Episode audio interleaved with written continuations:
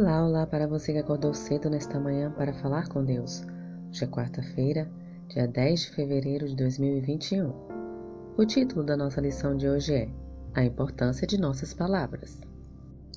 Também ouvistes que foi dito aos antigos: Não julgarás falso, mas cumprirás rigorosamente para com o Senhor os teus juramentos. Mateus, capítulo 5, versículo 33. Nos últimos versos de Mateus 5, Jesus explica a profundidade e extensão dos Dez Mandamentos. Nos versos 21 a 26, ele destaca o sexto mandamento: Não matarás, e, de 27 a 32, discute as implicações do sétimo mandamento: Não adulterarás. Nos versos 33 a 37, Jesus se concentra no nono mandamento: Não dirás falso testemunho e no terceiro, não tomarás o nome do Senhor teu Deus em vão. No Sermão do Monte, estamos diante de uma exposição sobre aspectos do significado da lei pelo próprio legislador divino. À primeira vista, o mandamento de Jesus contra juramentos parece ser de menor importância em relação aos outros mandamentos.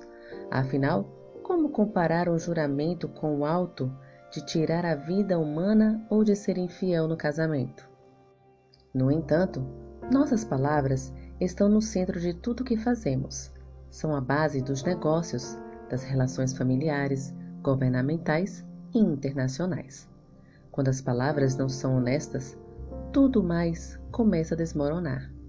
Quando um cônjuge não pode confiar no outro, ou os filhos perderem a confiança nos pais, como pode a família funcionar de maneira eficiente? E que dizer do mundo em geral? Quando os sócios de uma empresa comercial mentem um ao outro, seu negócio está em perigo.